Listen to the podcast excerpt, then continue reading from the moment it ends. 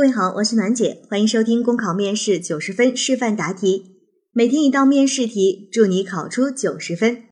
今天的题目是：某市图书馆要开办青少年国学教育公益课活动，你是图书馆的工作人员，领导让你负责组织，你怎么开展？这道计划组织类的题目呢，我们要注意的是几个点。第一个。你的身份是图书馆的工作人员，那么也就是说，我们所做的事情、所组织的活动要符合我们图书馆的相关职能。第二呢，我们活动开办的对象是青少年，那也就意味着我们在活动的组织形式上应该多样化，并且增加活动的趣味性和互动性。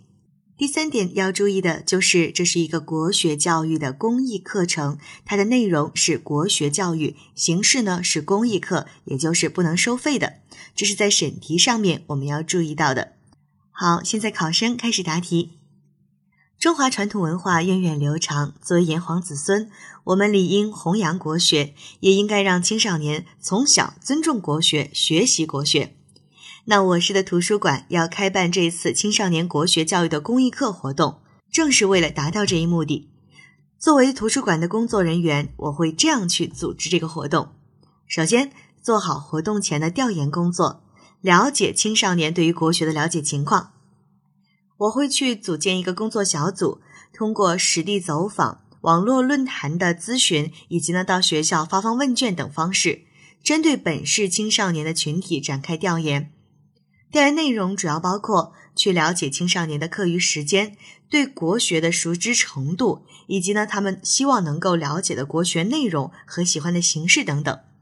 通过对调查结果的分析和研究，来确定课程开展的时间、内容、方式等。其次，我会根据调查结果，结合我市青少年的特点，来确定本次国学教育公益课的活动呢是专设《弟子规》的课程。那么在具体的实施过程当中，我要注意的是以下三点：第一，我们会邀请到市内著名的国学老师进行公益的讲座，通过现场讲授的方式来学习《弟子规》，帮助我们的青少年儿童从小养成良好的行为习惯和礼仪规范。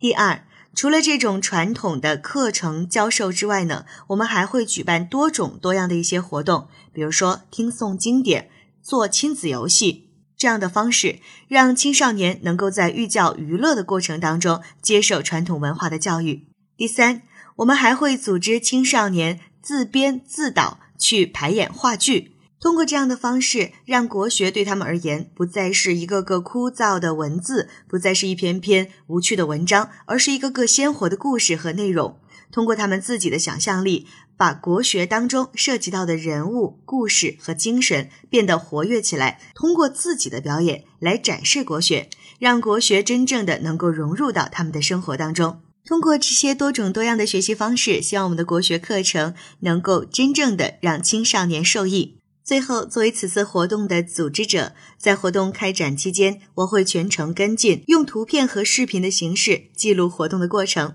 而在课程开展后，还要进一步的去验收课程的效果，比如通过走访学校和网络询问等方式，对到场听课的孩子们进行一个效果的验收，并把本次公益课的活动形成一个报告上报给领导，以便为我们以后再一次举办类似的活动做一个数据的支持和资料的准备。考生答题完毕。好了，今天的题目就分享到这儿，我是暖姐，明天见。